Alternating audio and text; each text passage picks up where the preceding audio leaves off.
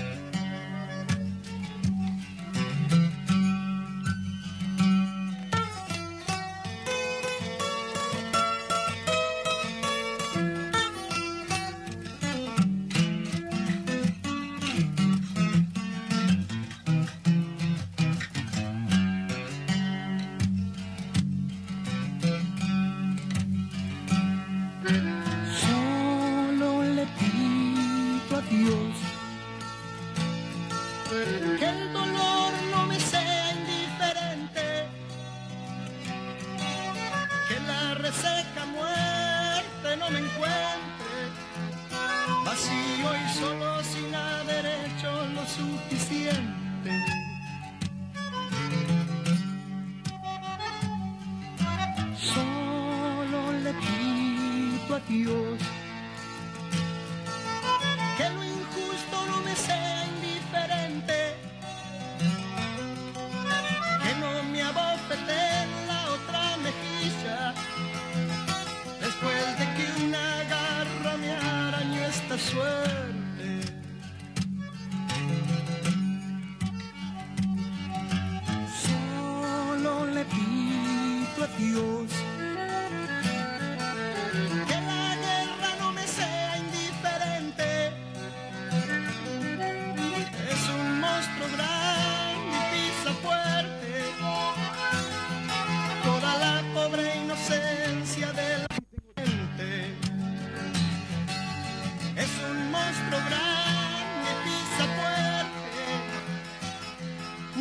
Buenas mañanas para todos, todas y todes quienes están del otro lado haciéndonos el aguante, nuestro nuevo horario de las 10 de la mañana. ¿Cómo estás, Landaco? Muy bien, ¿cómo estás vos?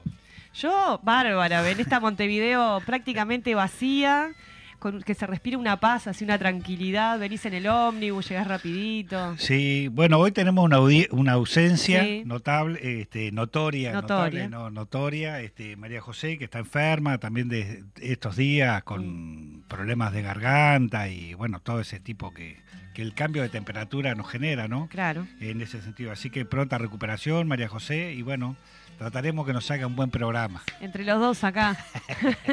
¿Qué La, va a ser? la- la vamos, la, vamos, la vamos a llevar, así que bueno, que te pronta mejora para Majito. Bueno, decíamos de este Montevideo vacío, Sí, Landaco, ¿cómo te lleva vos? Vos estás en la costa igual. Espectacular, la verdad que espectacular. Sí, la verdad que ayer me fui para allá, vine, me vine para el programa, los programas de hoy. Sí, Y bueno, está, y me voy de vuelta para allá el fin de semana largo. sí. Para acordarles a los compañeros y compañeras, a los oyentes, que estamos en el programa 113 Ahí va. de este radial, este, nada más ni nada menos, Lindo. porque es importante, sí, Sí. la verdad que sí. Bueno, y hoy este, ya lo habíamos anunciado que el popular en papel no sale. No. Pero igual de todas maneras, eh, tenemos editorial, Sí. como siempre, eso sí. Y bueno, obviamente que después también tenemos la columna habitual este, de secretario del partido. Sí. Y después una entrevista que, bueno, ahí vamos a dar larga, esperemos que el entrevistado venga, justamente como la ciudad está vacía, esperemos Claro. que el entrevistado venga. Pero si te parece, vamos Dale. al editorial Majito, eh, Majito Paulita. Paol- Paola. Se la extraña, se la Este, extraña. sí, Brasil y China apuestan por la soberanía y la paz. Ahí vamos. Esta semana el Popular dio cuenta de dos noticias de gran relevancia que en el caos de la infomedia y la multiplicidad de desafíos políticos y sociales nacionales pueden pasar desapercibidas. Por eso insistiremos sobre ellas. Las dos tienen como protagonista Brasil y China. Una es política, tiene que ver con tender puentes para la paz en Ucrania, la otra es económica, se trata de construir caminos para avanzar en la soberanía monetaria y terminar con la hegemonía del dólar y de Estados Unidos a través de esta. En primer lugar, este 3 de abril, China dio a conocer que alcanzó un acuerdo con Brasil para eliminar el dólar de sus transacciones comerciales y realizar estas en sus monedas, el yuan y el real. Se trata de un acuerdo de enorme importancia. Los protagonistas son la segunda economía del mundo, China, y la undécima mundial y la primera de América Latina, Brasil. Estamos hablando de un intercambio comercial entre ambas de 150.500 millones de dólares. La implementación de este acuerdo no será sencilla, pero su solo anuncio tiene un enorme valor político. China y Brasil, dos de los países de mayor peso entre las naciones del sur global, que integran el espacio de articulación política y económica denominado BRICS, junto a Rusia, India y Sudáfrica, dan un paso concreto para avanzar en la soberanía monetaria, para escapar de la tiranía de la hegemonía del dólar impuesta por Estados Unidos como una suerte de moneda universal de intercambio comercial y de reserva financiera. China tiene acuerdos similares con varios países, entre ellos Rusia y Pakistán, pero el primero con una nación latinoamericana y nada menos que con la más grande e importante de todo el continente, Brasil. El anuncio de este acuerdo se dio mientras se conocían dos informaciones adicionales que lo contextualizan y le dan mayor relevancia aún.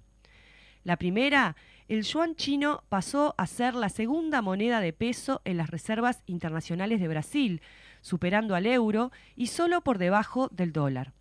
La segunda, la designación de la expresidenta de Brasil, destituida por un golpe de Estado, Dilma Rousseff, como presidenta del Banco de Fomento de los BRICS, del nuevo Banco de Desarrollo. Este banco, concebido por los BRICS como una herramienta de crédito y apoyo a obras de infraestructura, con condiciones mucho más favorables que las que brindan los organismos internacionales de crédito y la banca comercial, tiene un capital aprobado de 100 mil millones de dólares y ya ha financiado más de 80 proyectos en países de desarrollo. Brasil y China muestran, con hechos, que van muy en serio en la idea de construir un mundo con relaciones más soberanas entre los países y que la disputa por la hegemonía financiera y económica con Estados Unidos entra en una nueva fase. La segunda noticia se conoció el 4 de abril. La prensa brasileña reveló que Celso Amorín, asesor especial de Relaciones Internacionales del presidente Luis Ignacio Lula da Silva, es canciller y uno de los diplomáticos más respetados y con mayor peso del mundo, viajó a Rusia y a Francia la semana pasada fue recibido en Moscú por el presidente Vladimir Putin y comenzó a explorar caminos para negociaciones de paz en Ucrania. Esta iniciativa, concreta, práctica, del gobierno de Lula por la paz, se da mientras Inglaterra anuncia el envío de municiones con uranio empobrecido a Ucrania. Alemania concreta el envío de tanques. Estados Unidos aprueba un nuevo crédito de 2.600 millones de dólares para Ucrania para que compre armas. El gobierno ultraderechista de Polonia anuncia el envío de más armas, entre ellas aviones de combate, y la OTAN concreta la insólita incorporación de Finlandia que rompe su otrora orgullosa política de neutralidad.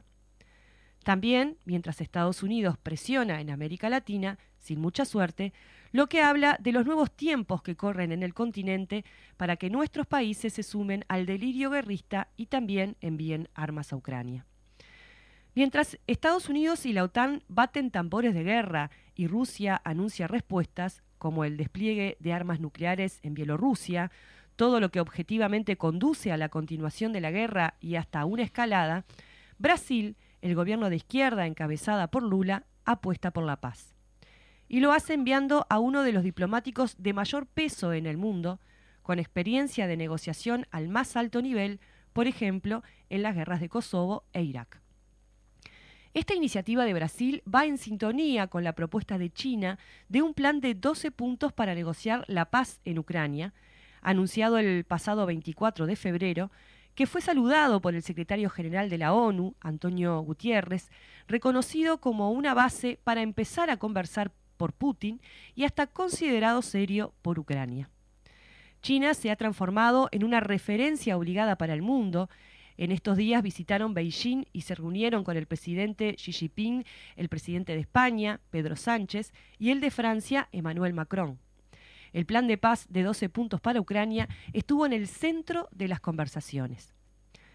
Lula tenía prevista una visita en estos mismos días a China que iba a coincidir con los dos anuncios, el acuerdo para la eliminación del dólar en el intercambio comercial mutuo y el compromiso de Brasil con la búsqueda de la paz en Ucrania. No pudo viajar porque lo afectó una neumonía. No hubo foto conjunta. Pero las cosas pasaron igual y tuvieron a Brasil y China como jugadores globales en las canchas más grandes donde se decide el rumbo del conjunto de la humanidad. ¿Y el gobierno uruguayo? Bien, gracias. Nuestra Cancillería no ha hecho comentario alguno sobre estos dos hechos de enorme relevancia protagonizados por nuestro vecino, ni se pronunció por la paz, ni emitió opinión sobre este acuerdo monetario entre el primer socio comercial del Uruguay, Brasil, y el segundo, China, que entre los dos explican el destino del 42% de nuestras exportaciones. Sí anunció, según recoge el observador, eh, que, el canciller Francisco Bustillo irá la semana entrante a China, se reunirá con la Cancillería y con el ministro de Comercio para, entre otros temas, tratar el TLC, que parece que va muy bien, aunque no se sabe cuándo se iniciarán las negociaciones. Cabe recordar que el embajador de la República Popular China en Uruguay, Wang Wan, según recoge la misma nota, dijo que tenemos buena relación con todos los países, también somos grandes socios comerciales de Brasil y Argentina y queremos llevarnos bien con todos. Y también que Lula, en su visita a Uruguay, luego de reunirse con la calle Pou, señaló, nosotros queremos conversar con el Mercosur y conversar con nuestros amigos chinos y negociar un acuerdo Mercosur-China. Pero bueno, nuestro canciller sigue diciendo que el Mercosur no sirve. La calle Pou critica la idea de una moneda común regional, habrá leído la prensa internacional, e insiste en una línea autorreferencial que, a esta altura, en gran medida prescinde de la realidad. Mientras tanto, aquí al lado, Lula y su gobierno colocan de nuevo a Brasil y con él a América Latina en el gran concierto mundial con una voz propia en la defensa de la paz y la soberanía comercial y monetaria. Casi nada. ¿Qué te parece? ¿Qué te parece? No, pero vos sabés que a ver, recordando ahora que vos estabas hablando, eh, leyendo, Paola, justamente la transacción, o por lo menos la idea de, de Brasil y China de, de, no usar la moneda, el dólar como moneda de pago, no nos olvidemos también eh, las, las intenciones que tuvieron muchos años atrás en lo que tiene que ver con el Medio Oriente, la compra y el pago, mejor dicho, la venta y el pago del, petróleo, mm. que fue uno de los primeros que, que tuvo esa iniciativa, fue Hussein, y después este el, otro, como es Gaddafi. Bueno, así terminaron. Así exactamente, así terminaron, porque justamente eh, Estados Unidos no puede permitir que, que a ver, tienen la la maquinita de hacer dólares, ¿no? Mm. Este, y si vamos a, lo que tiene que ver con la deuda externa, Estados Unidos tiene una deuda externa que, bueno, no, sé, no la va a pagar robando, no sé, explotando el mundo. Eh, será, y este, mucha de esa deuda, según entiendo, la tiene China, ¿no? Eh, mucha de esa deuda, los papelitos los tiene, China. Entonces, por eso te digo, eh, chino bandido, ¿no? Viste que los chinos, como son una, eh, una este, eh, sociedad milenaria, lo que tienen los chinos que son pacientes. pero planifican a 50 años. Y tranqui, planifican y tienen todo, no sé si controlado, pero sí planifican a largo plazo, claro. políticas a largo plazo, cosas que mm. nosotros de hoy para mañana y bueno, así nos va, ¿no? Tiene que ver con nuestras culturas. No, que te decía que escuchaba eh, ayer o anteayer un congresista estadounidense que, que planteaba esta cuestión de, de cómo esta lógica que tiene Estados Unidos de presionar a los países con los, con los bloqueos comerciales, ¿no? Eh, que lentamente, que en algún momento eso se va a terminar justamente por esto que estábamos hablando de cómo el dólar, cómo se está logrando una estrategia en la que el dólar deja de ser la cosa hegemónica, ¿no? Exacto. Y sí, bueno, nos, tienen al mundo agarrado así, ¿no? Sí. Al mundo entero así lo tienen agarrado. Bueno, de eso, de hecho el dólar está cayendo. De hecho, bueno, ahora decías en Brasil la moneda más, este, o la segunda moneda o, es el yuan. Este, entonces no es, un, no es un tema menor. Y digamos en Latinoamérica lo que es Brasil, ¿no? El peso de Brasil en toda Latinoamérica. Así que bueno. Este, después seguiremos eh, conversando respecto Tampoco que somos expertos en la política internacional, pero son cosas que más o menos todos y todas conocemos y está buena como ponerlas es de, es de sentido común también. Las opiniones que generalmente hacemos nosotros son de sentido común. Sí. Vamos a la columna, ¿te parece? Dale, tenemos la columna de Juan Castillo, secretario del Partido Comunista. ¿La escuchamos, Fede? Compañeras y compañeros de la columna del Popular, en buena hora que nos estemos reencontrando otra vez, en medio de esta semana que tiene varios calificativos. Semana Santa para algunos, Semana de Turismo para otros, la Semana Criolla, la Semana de la Vuelta Ciclista. El último gran recreo de toda esta temporada estival culmina cuando este domingo próximo se terminó la Semana Turismo y comienza el año real, ese del laburo, del trille este gobierno no nos ha dado descanso, por lo tanto a alguno parece broma lo que estamos diciendo. Pero esa voz que resuena, esa voz que resonaba este, mientras empezábamos las primeras expresiones de esta columna, la voz del canto popular uruguayo, la voz de la cultura, esa voz del flaco Citarrosa que resuena en cada instante y que cada vez que lo escuchamos parece que nos estuviera cantando desde adentro mismo de nosotros, decía en ese himno hacia la 20, la canción mía, siempre porfía cada una de las frases, de los pedazos de letra de ese poeta popular que se comprometió con su canto y con su voz precisamente la suerte de la clase obrera y trabajadora, que contribuyó al proceso revolucionario, que se puso la bandera artiguista y de unidad, que se puso como un auténtico luchador y revolucionario desde la cultura, nos convoca nuevamente. ¿Cómo no nos va a convocar? Si seguimos efectivamente diciendo que esos mártires de la 20 se han transformado para nosotros en el ejemplo de vida, el que nosotros respetamos, que añoramos, esta vez va a estar un gran ausente presente entre nosotros. Fíjese en esa contradicción, esa dialéctica de lo que hablamos de la palabra.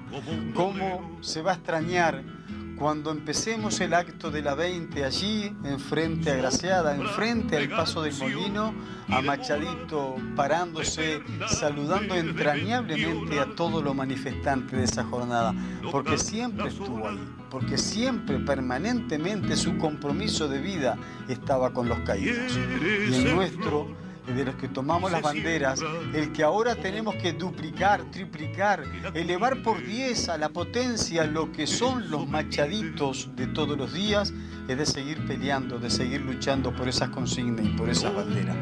Porque no hay nada más lindo que pelear por los derechos de nuestro pueblo.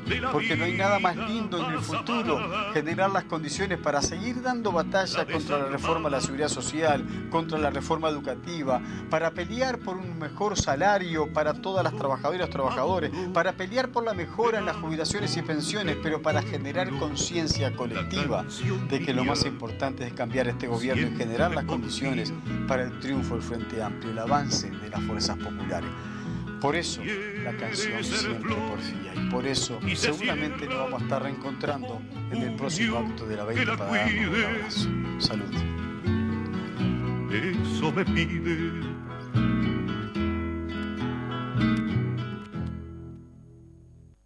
Muy bien, teníamos allí entonces a, nuestro secretario general Castillo hablando justamente de, nuestro acto, ¿no? Del, 22 de, abril, este, que ya les vamos a comentar bien en detalle de qué se trata, cuándo va a ser, cómo pueden este, participar. ¿Lo tenés ahí a mano, Castillo? ¿Lo del acto? Castillo te iba a decir. Sí, bueno, pobre Castillo. pobre Castillo.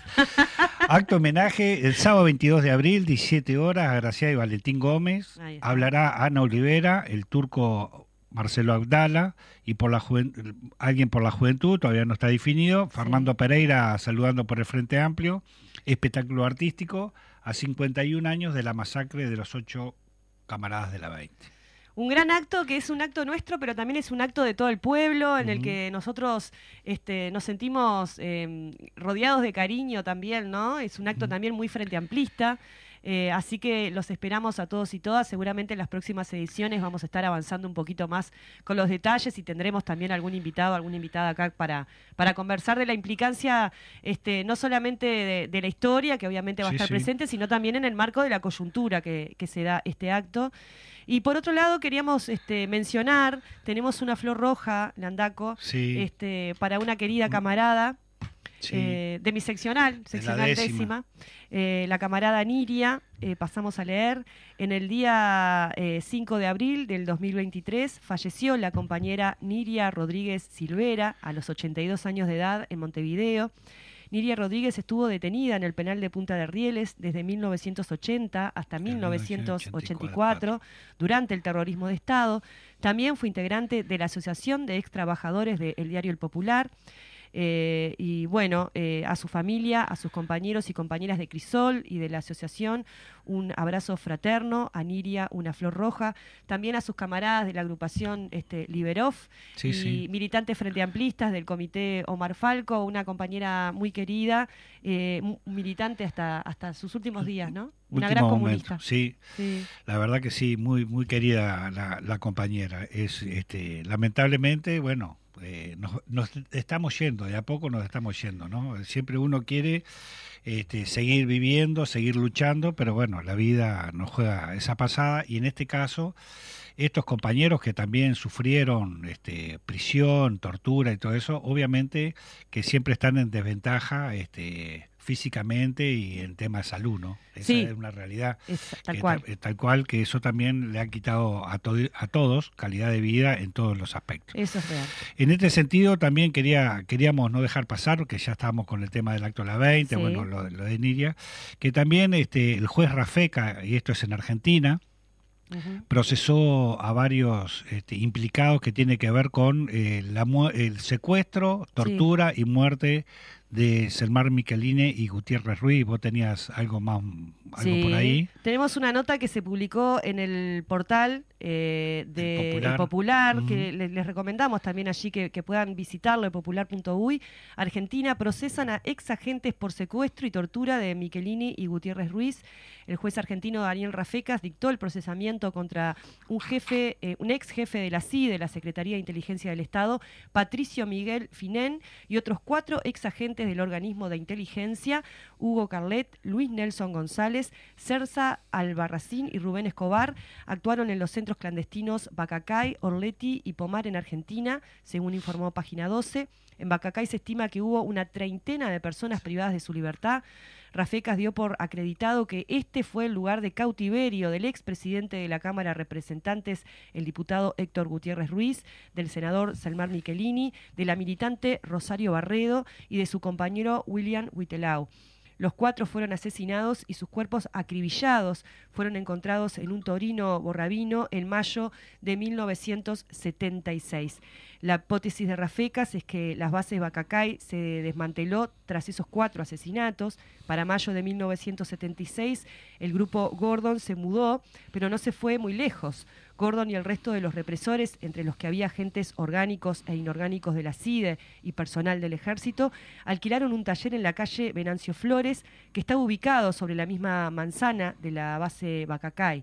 El lugar conocido como Automotores Orleti funcionó como una sede del Plan Cóndor y estuvo operativo hasta noviembre de 1976. Eh, debieron cerrarlo después de una fuga a los tiros de una pareja que estaba secuestrada allí. En esta causa, Rafecas reclama la extradición del represor Daniel Oscar Cerruti, conocido como El Loco, que habría actuado en los centros clandestinos Orleti y Bacacay hace un tiempo que Cerruti vive en Italia, donde tiene un emprendimiento gastronómico. Eh, Rafecas dictó el procesamiento de Finén que está detenido en la unidad 34 de Campo de Mayo, también adoptó un, eh, un temperamento similar con otros exagentes como Luis Nelson González, conocido como Pinocho, y enlace de la Sala Patria en el Poder Judicial en los años 90, y Hugo Carlet. A los tres los responsabiliza por su actuación en Bacacay y Automotores eh, Orleti. Eh, a esta conclusión llegó el juez luego de varios testimonios, entre ellos el de Gabriela eh, Schwerder, hija de Rosario Barreto, que en su momento fue secuestrada con sus padres y hermanos, quien reconoció el lugar del cautiverio coincidiendo con otros testimonios sobre el lugar. Ahora el juez argentino investigará si los agentes del Servicio de Inteligencia de Uruguay y el personal militar que actuó en Orleti también podrían ser responsables por los crímenes de Bacacay. Sí, varias, algunas cuestiones, ¿no? Digo, esto hace, obviamente que es una investigación de hace mucho tiempo, esta es la conclusión que llegó el juez y bueno, con todos los elementos los procesó. En lo particular me llama poderosamente la atención, en el caso no, no tanto de Michelini, pero sí de Gutiérrez Ruiz, que el Partido Nacional, su, su honorable directorio, no haya hecho ningún tipo de mención respecto a eso. Por lo menos no tengo información, digo, pero creo que es un hecho este, importante, no solo no, no por el Partido Nacional en sí, que también lo es, sino por el tema de la democracia y que es un ciudadano uruguayo, político en aquel momento, este que pasó lo que pasó, ¿no? su secuestro, su tortura y su, su asesinato, que es este, justamente más allá de, de, qué sector político era, era, era y es, e, esa es la realidad, ¿no? La democracia es en general para todos este, en ese sentido. Me llama la atención ese este silencio, por lo menos hasta ahora, ¿no?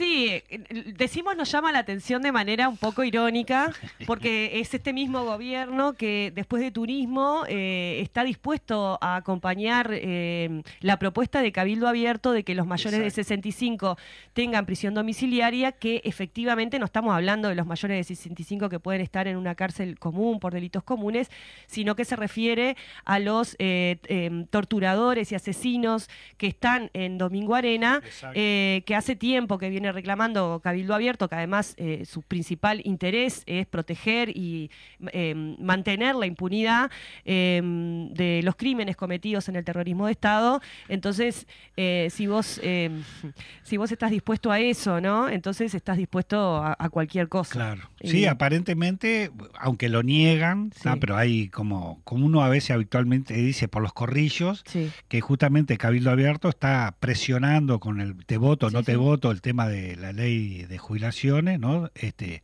si se le aprueban este otro este proyecto, ¿no? Que tiene que ver con lo que vos recién decís, cárcel domiciliaria para para esta gente, ¿no? Y bueno, y tendrá, tendrá la respuesta popular porque si hay algo que hemos logrado en la izquierda eh, es que este tema de los derechos humanos, el no a la impunidad y al nunca más terrorismo de Estado es un tema transversal que está ampliamente claro para la población y seguramente va a tener una respuesta contundente en las calles eh, si llegase a, prosperar esta iniciativa de Cabildo Abierto. Estamos en y media, este, mm, Landaco, con el matecito acá rico amargo. nos vamos al corte. Dale, nos vamos a cortes y a la vuelta vamos a tener a Andrés Guichón, presidente de Alfa Sacodique, vocero del, del, Sindicato Único de... Exacto. Ahí va. Para conversar sobre esto que ha ocurrido en relación a los despidos y demás y, otras tramoyas que hay ahí en el medio. E, este conflicto tiene mal olor. Exacto.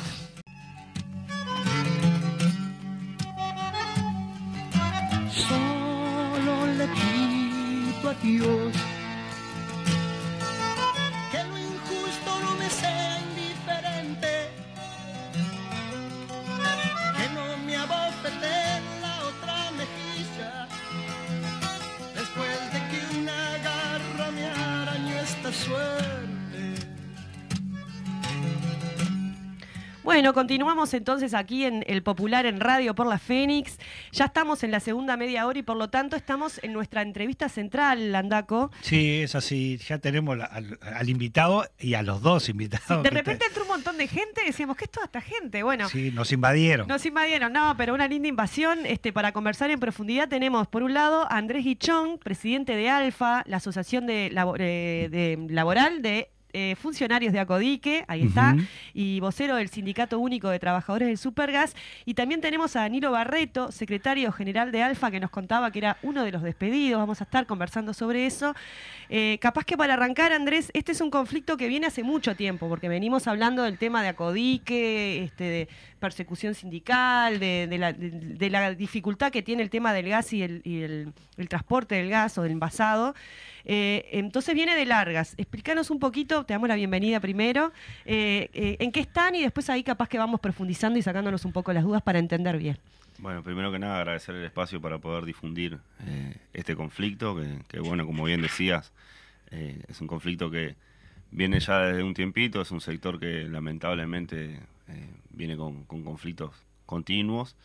Y bueno, eh, hoy estamos a la espera con la empresa Codique de, de, un ámbito en el Ministerio de Trabajo, el lunes, sí. donde tenemos en principio plazos hasta el 17 de abril para poder solucionar estos estos problemas que estamos teniendo y bueno, lamentablemente con la empresa Río Gas no, no hemos tenido la posibilidad de, de, tener ámbitos para, para negociar. La posición de la empresa es más intransigente que, que, la, que la otra competencia que en, que en este sentido están participando de la mano como si fueran hermanas. Uh -huh. eh, entonces, bueno, hay posturas diferentes y bueno, con Acodique tenemos la posibilidad de tener este ámbito Sí. Y con Río Gas no lo estamos teniendo, así que bueno, esperamos la semana próxima poder empezar a solucionar esto.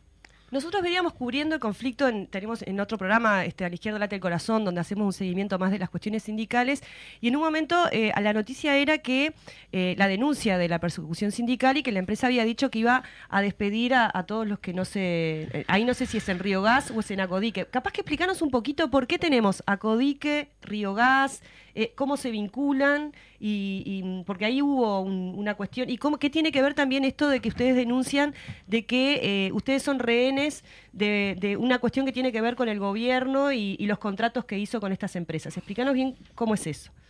Bueno, primero que nada la, la relación empresarial es que son competencia, uh -huh.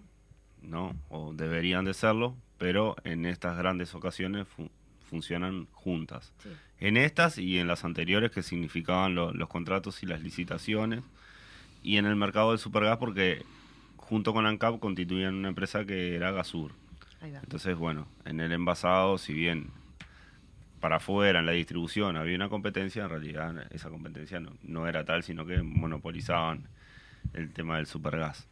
Eh, a nivel sindical, obviamente nosotros entendemos que todos somos trabajadores del Supergas, independientemente de, de la empresa que, que, nos toque estar trabajando. Y bueno, y, y en las grandes causas eh, tratamos de trabajar en conjunto. Eh, tenemos justamente el Sindicato Único Trabajador del Supergas, donde bueno, cada uno tiene su sindicato base y de repente afronta determinados problemas, uh -huh. pero bueno, en, en, las grandes causas o grandes luchas, obviamente que trabajamos en conjunto. Sí lamentablemente hemos sufrido varios golpes estos últimos años donde ha debilitado en, en gran parte de, del sector del supergas los sindicatos y eso hace también a que las empresas tomen estas decisiones con total impunidad. Sí. Eh, el tema de, de los contratos y, y, lo que vino pasando estos últimos meses, nosotros hablamos con el presidente de ANCAP hace unos seis meses cuando sale el tema de las licitaciones, porque una de las preocupaciones nuestras era justamente que los cambios que hubieran en el mercado no terminen en pérdida de puestos de trabajo. Cuando vos decís licitaciones, laborales. es eh, ANCAP eh, licita para qué, eh, para qué. ¿A qué se refiere esa licitación? Lo que licita ANCAP es el envasado y distribución de, del supergas. Bien. Eso es lo que licita. Eh, el arrendamiento de las plantas, porque las plantas son de ANCAP, la, sí. la, la que hoy trabaja Codique y trabaja eh, Río Gas, son de ANCAP. Entonces Bien. las ponen en arrendamiento, llama a licitación para que, bueno, para que las empresas se, se presenten licitación abierta y, y bueno.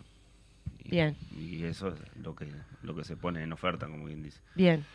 Eh, la preocupación nuestra era justamente que si habían cambios en estos contratos que no impactaran a los trabajadores. Claro. Eh, se hicieron algunas, algunos agregados ahí a las licitaciones, una adenda, y, y bueno, estuvimos en el Ministerio de Trabajo también, fuimos al, al, Ministerio de Industria y Energía, donde de palabra obviamente se dijo, esto va a seguir funcionando, estos son cambios a nivel empresarial, no tiene que ver con los trabajadores, la garrafa tiene que seguir saliendo, todo, todo lo, lo, lo, que nosotros veíamos como una especie de decir, bueno, el sentido común esto no debería traer cambios a los trabajadores, pero qué tan grandes iban a ser los cambios para las empresas como para ver qué decisiones tomaban con los trabajadores. Sí. Eh, más allá de, de, esos agregados, documentos que se agregaron a la licitación, tuvimos una última reunión con el presidente de ANCAP y, y todo el directorio de ANCAP, donde se compromete fuertemente con toda la organización sindical, donde estaba la coordinadora de sindicatos de ANCAP también participando, donde estaba, bueno, FUES y, y, y todo el SUD, Bueno, el compromiso era justamente de que nadie iba a perder ni condiciones de trabajo ni fuentes de trabajo. Bien. Eh, bueno, Eso no pasó, claro.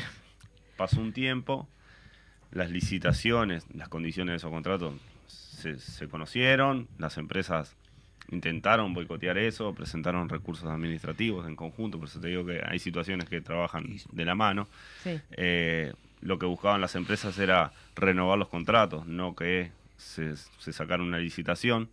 Entonces, bueno, de, de manera, como quien dice, legal no pudieron hacerlo, entonces, claro, esperaron este, este momento de manera estratégica justamente para hacer caer ese compromiso del presidente de ANCAP y embretar a ANCAP a, a tener que darles algo más para poder solucionar este problema, porque si bien ahora Codique se desmarca un poco de echarle la culpa a ANCAP, la primera explicación que le da a los trabajadores cuando salen a la luz los despidos de Río a- y en menos de una hora salen a la luz los despidos de Acodique, la dueña de la empresa con el gerente general lo que nos dice de manifiesto frente a frente es que como su competidor baja los costos, la empresa tiene que hacer lo mismo.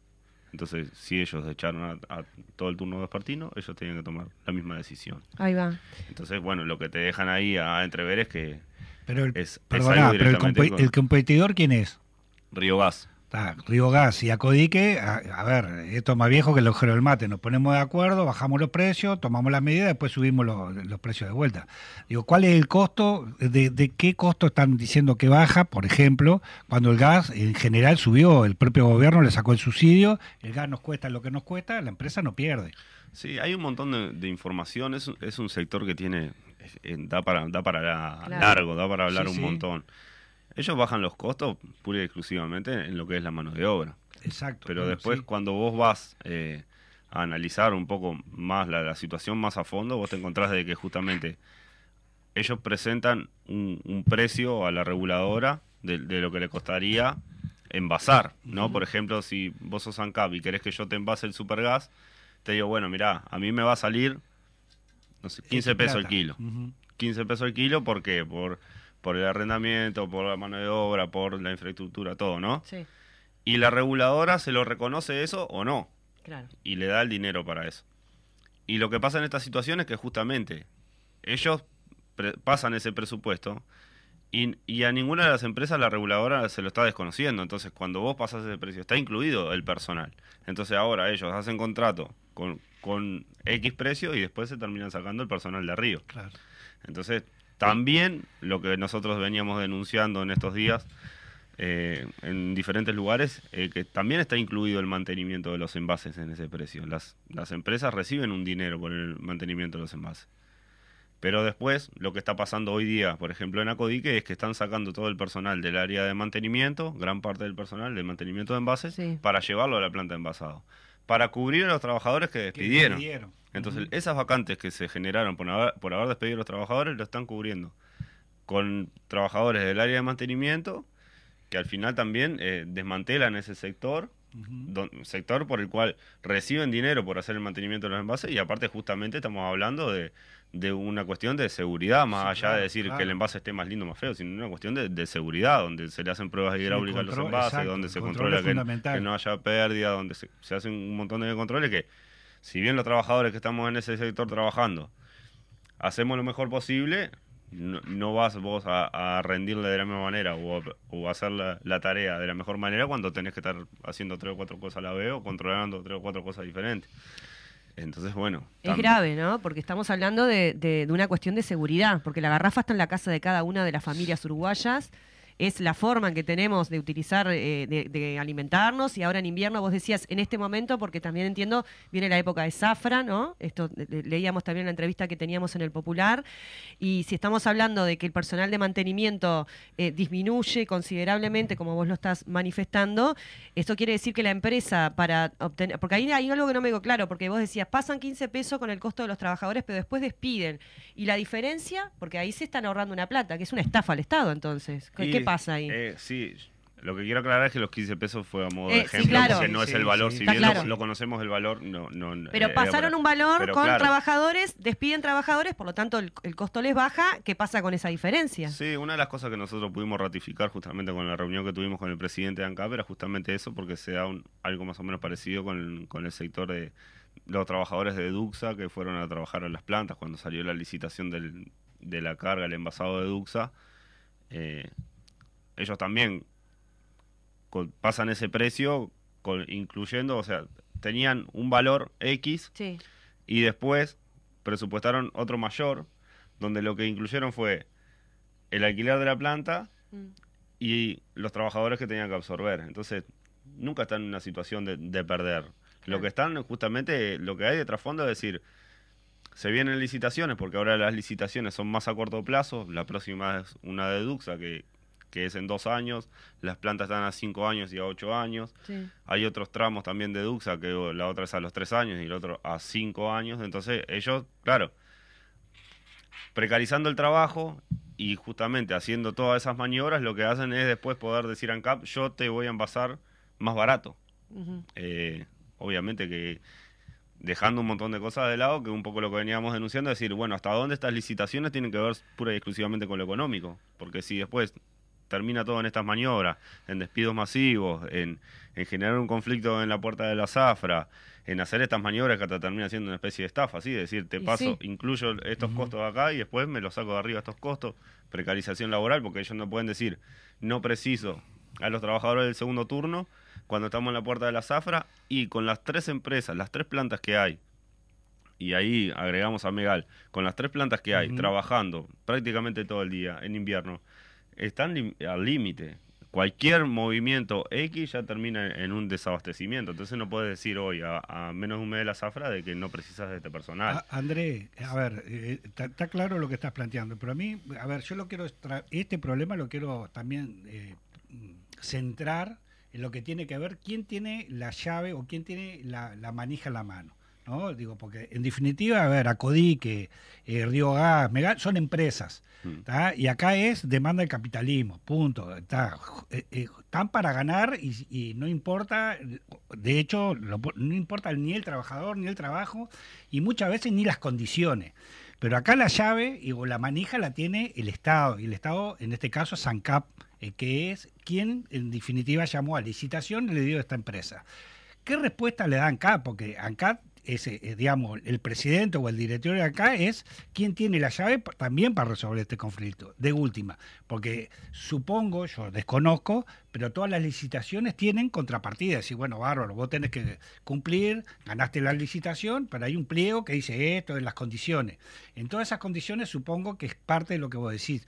Ahora, si las condiciones se modifican, porque los trabajadores podrán patear, pero quien re- eh, puede rescindir el contrato o apretar es quien te dio la licitación, y en este caso es ANCAP el directorio. ¿Qué respuesta, le, ¿Qué respuesta da? Porque más allá del compromiso verbal, está todo bien, pero ya estamos grandes, ya se me está cayendo el pelo, y hace muchos años que vienen prometiendo. Bueno, de, de hecho, este gobierno eh, prometió los mejores cinco años de mi vida, y yo, de la, la vida de todos los uruguayos, y supongo que para estos 60 trabajadores, nada está pensando que son los mejores, estos 60 trabajadores este, echados, ¿no? O por lo menos que se quedaron este, este- hasta este momento sin trabajo. ¿Qué dice ANCAP, la presidencia de ANCAP, el gobierno? Bueno, lo que dice ANCAP obviamente es que no, no, no son aceptables eh, estos despidos, eh, que se le señale a ANCAP como responsable, pon- eso le responde a las empresas porque un poco responsabilizado a ANCAP. Y bueno, y también de la manera que se da porque no se respeta tampoco ni siquiera la, la negociación colectiva, ¿no? Por un montón de cosas que, que se están violando en este accionar, que, que bueno, que también ese problema lo venimos atacando por otro lado. Pero claro, el tema es que el- quién tiene el poder, o sea, en esta puja de poderes, eh, Mm. bueno, a ver quién termina torciéndole el brazo a quién. Porque bueno, a ver, es- esta situación nos va a demostrar en realidad a los trabajadores y creo que a la población en general quién realmente gobierna o quién manda, ¿no? Y acá justamente es hasta pasar por encima del propio gobierno. Porque si vos tenés eh, el mismo ministro eh, en ejercicio de la semana an- anterior, lo primero que dice es, estos, estos despidos no son aceptables, hay que levantar estos despidos para seguir negociando. Y después de haber pasado una semana, ya esa propuesta del ministerio o ese mandato del ministerio ya es un poco como diciendo, bueno, está, vamos a ver, ya empezamos a aflojar, entonces, bueno, ¿cuáles son las señales que estamos dando? Que vale todo, las empresas, si bien era algo que podíamos prever, eh, vale todo, no solo que acá, porque no se pasa solo por encima a- al sindicato y a los trabajadores, sino que se pasa por encima todo, hasta ese compromiso de ANCAP. Eh, sale el presidente de ANCAP a dar las declaraciones que da, que creo que son claras y contundentes, pero decir, bueno, pero ¿y? ¿Está todo bien? O, nosotros saludamos eso porque reafirma un poco la idea que nosotros estábamos manifestando de, de todos estos problemas que teníamos, eh, pero no pasa nada. Eh, un poco lo que nos dice el presidente Angabe, es decir, que no son más los reguladores del supergas, como que no podrían, sí que podrían ayudar a encontrar la solución, pero no son los que tienen que poner la solución. Bueno, pero alguien tiene que ser, porque nosotros obviamente que tenemos claro cuál es el rol que tenemos nosotros y, y hoy por hoy las limitaciones que tenemos. Y bueno, nosotros para tomar, no, no, sé cuál sería una acción comparable a estos despidos masivos en la puerta de una zafra de Supergas, la verdad, no sé cuál sería, porque hasta cualquier, cualquier actitud que nosotros eh, tomáramos de ahora en adelante, nos quedaríamos cortos. Pero si yo voy y me encadeno en el, portón de cualquiera de estas empresas, en dos horas me están sacando. O sea, eso está clarísimo. Entonces, ¿cómo el aparato del Estado está preparado para enseguida de, desarticular a los trabajadores, a las organizaciones, pero cómo del otro lado no hay nada, eh, ANCAP puede ayudar a encontrar la solución, pero no tiene la solución, cuando en realidad eh, es, la empresa que manda en, los combustibles, eh, cómo el ministro de Trabajo puede eh, proponer, pero no puede a las empresas obligar o a... Entonces, bueno, es como todo muy, muy livianito.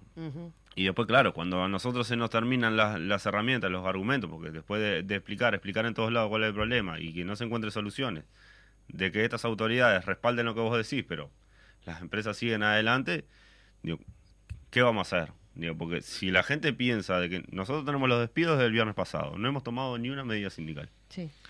¿La gente cuánto se piensa que nosotros podemos sostener esta situación? Porque en el medio tenemos grabaciones de trabajadores que están siendo contratados mientras tenemos los despidos, o sea que se demuestra que está faltando personal. Eh, salen comunicados falsos, eh, ¿no? diciendo mentiras directamente a, a la prensa como para entreverar y a, los mismos trabajadores. Eh, se dan un montón de situaciones que, que no son aceptables de parte del sindicato. Que lo que estamos apostando justamente es a no entrar en un conflicto porque va a quedar simplemente a, a, las claras sin nosotros hacer ningún movimiento de que es necesario ese trabajo porque los primeros dos días que se que se sacaron a estos trabajadores de la planta de envasado hubieron que sacar camiones para atrás sin cargar porque no les dio eh, el horario de, de trabajo como para poder cumplir esa demanda. Y estamos hablando de que falta un mes todavía para que empiece la zafra. Entonces, ¿cómo analizan que van a poder trabajar en dos semanas? Entonces, ¿van a traer a otra gente teniendo los despedidos ahí? Eh, no corresponde. Entonces, bueno, primero que nada, esa evidencia va a caer por su propio peso. Las declaraciones que da el presidente ANCAP con información eh, va en la misma línea de lo que planteábamos nosotros. El ministro dice que no son aceptables los despidos, pero las cosas siguen arriba de la mesa. Entonces, ya el presidente del CAP no le, no alcanza, no le da, se ve, para torcer el brazo ahí. Al ministro de Trabajo tampoco le da, se ve. Bueno, yo, yo tengo una discrepancia contigo. No creo que no le dé, creo que no tienen las intenciones, digo. Yo creo que justamente. no lo puede decir. ¿Eh? Bueno, claro, no, yo me queda claro. Tengo que ir el lunes, ¿no? me, queda, me queda sumamente claro. Este, por eso digo, de hecho, este, eh, las acciones, y no me cabe ninguna duda que desde el gobierno tienen las, las herramientas para poder presionar y resolver el, problema si así lo quisieran. No me cabe ninguna duda, porque de hecho tiene que haber cláusulas, yo desconozco nuevamente, lo digo, pero tiene que haber cláusulas que tienen que ver con este, los contratos de licitación. Y si del otro lado, quien, quien gana la licitación, la gana porque acepta las cláusulas que, que tiene ese, ese llamado. Y las empieza a violar, o no empieza a cumplir, ya ahí hay una base desde que del propio eh, eh, eh, licitador, que en este caso es ANCAP, te llame la atención. Bueno, venga, amigo, siéntese acá. Acá usted licitó por esto, por esto, por esto, por esto. Acá no está cumpliendo, no cumpliendo, cumpliendo. Bueno, se supone que también habrá un grado de sanciones. Primera falta uno, dos, tres. Pero cuando son de este tipo de falta, si hay voluntad y, y mm. intención, se resuelven las cosas.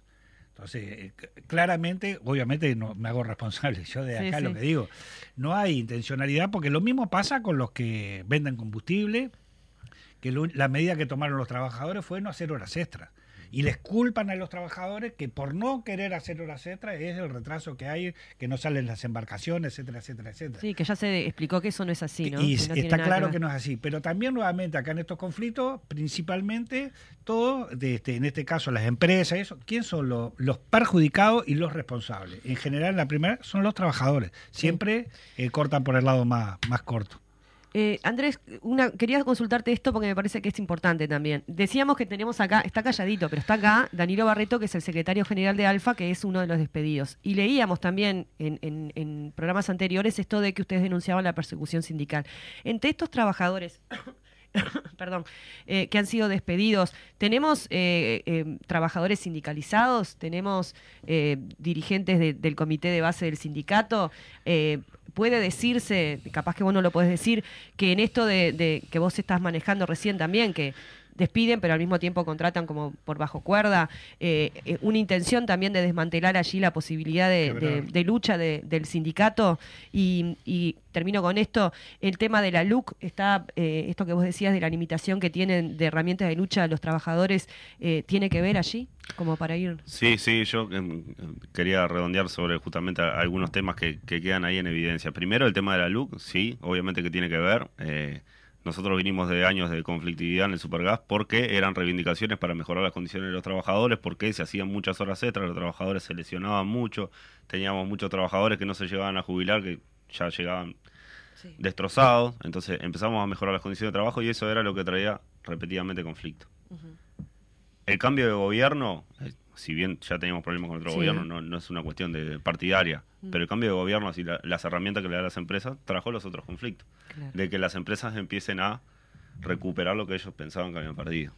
Y eso lo hacen a costa de nosotros. Nosotros, por ejemplo, tuvimos los despidos también de todo el sector de, de granel. Despiden a 16 trabajadores. Lo primero que hacen de esos 16, despiden a 15. Al único que no despiden es el no sindicalizado. Después al final también se queda sin trabajo. Pero el trabajo no se deja de hacer. Traen otros trabajadores, hacen empresas unipersona- unipersonales. ¿Qué pasa? Nosotros perdimos ese sector a nivel sindical. Bien. En ese conflicto despiden a, también al secretario general en aquel momento del sindicato. Y despiden obviamente a, a- a otros compañeros sindicalizados por, por algunos problemas que hubieron ahí. Eh, ¿Qué es lo que pasa ahora? Sí, la gran mayoría de los trabajadores son sindicalizados. ¿Pero por qué? Porque hemos logrado igual siempre mantener el sindicato vivo. Entonces, bueno, siempre hay una, una gran cuota de, de sindicalización en, en- en el área de producción. Entonces, bueno, está prácticamente, salvo uno o dos trabajadores vinculados, estaban todos sindicalizados. Que en Acoique son 48. Eh, eso está claro, la persecución sindical que nosotros veníamos denunciando venía por otro lado, porque Ah. había una empresa que justamente se da como moneda de cambio a ex dirigentes sindicales que hoy son empresarios y que cuando tuvieron que tomar a trabajadores de- de- del frente de carga de Duxa, que estaban en la licitación de Duxa, lo que les dice es que se desafilien para tener estabilidad laboral. Cierto. A un trabajador que tenía un régimen menor de horas, le dijo si quería trabajar ocho horas por día se tenía que desafiliar. Si no, el sindicato lo iba a partir al medio. Eso nosotros lo veníamos denunciando. También estábamos yendo al Ministerio de Trabajo, donde ahora la, empresa denuncia en, un comunicado como que el sindicato era intransigente. Nosotros, en, los consejos de salario, hicimos un convenio puente al 3% cuando la empresa creció un 10%. O sea, no solo que podríamos haber mantenido el salario, sino que podríamos haber crecido. Y la empresa a un sector, que justamente donde el sindicato no tiene participación, que es eh, son los camiones grandes que van al Sí. interior. Bueno, ese sector eh, le despidieron a todos los acompañantes y desarticularon el sindicato. Entonces hoy, en los consejos de salario, ni siquiera le dieron la recuperación de ese salario perdido. Claro. Quedaron en ese convenio puente y después ahora hicieron un, un convenio eh, eh, basado más o menos en el IPC, pero lo que perdieron lo perdieron, no lo recuperaron y bueno, y destruidos porque le partieron el sindicato, echaron a la mitad de los trabajadores. Claro, nos tocaba a nosotros. Eh, el- el- la planta de envasado y el taller, que era el- es el fuerte del sindicato y es donde todavía la reestructura no había caído. Claro. Eh, porque esto no, no se queda solo ahí, sino que en la administración había pasado lo mismo, habían echado un montón de gente y, y venían desarticulando todo.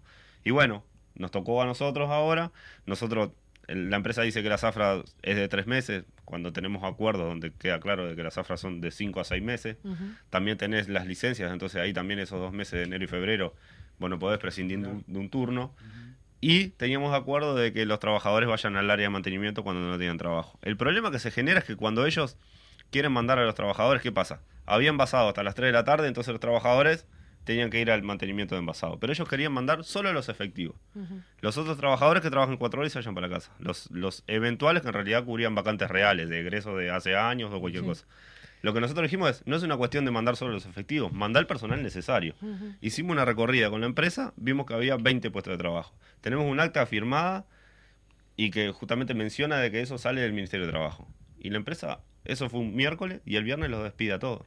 Entonces, no se está respetando nada y después se culpa al sindicato de intransigente. ¿no? Bien. Bueno, estaremos a la espera entonces de lo que pasa este lunes, que tienen esta nueva instancia de negociación, solidaridad con los trabajadores que están luchando y con los despedidos también, entendimiento por parte de la población en de, de- de- de lo que está pasando este, cuando venga el bombardeo mediático, porque claramente acá hay intereses importantes económicos.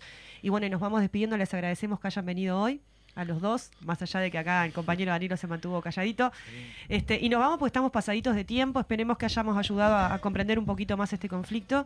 Y nos despedimos, Landaco. Muy bien, sí. Un saludo para todos, una recuperación para María José, Sí. que se recupere pronto y bueno, chau. Nos vemos el próximo viernes. Salud, gente.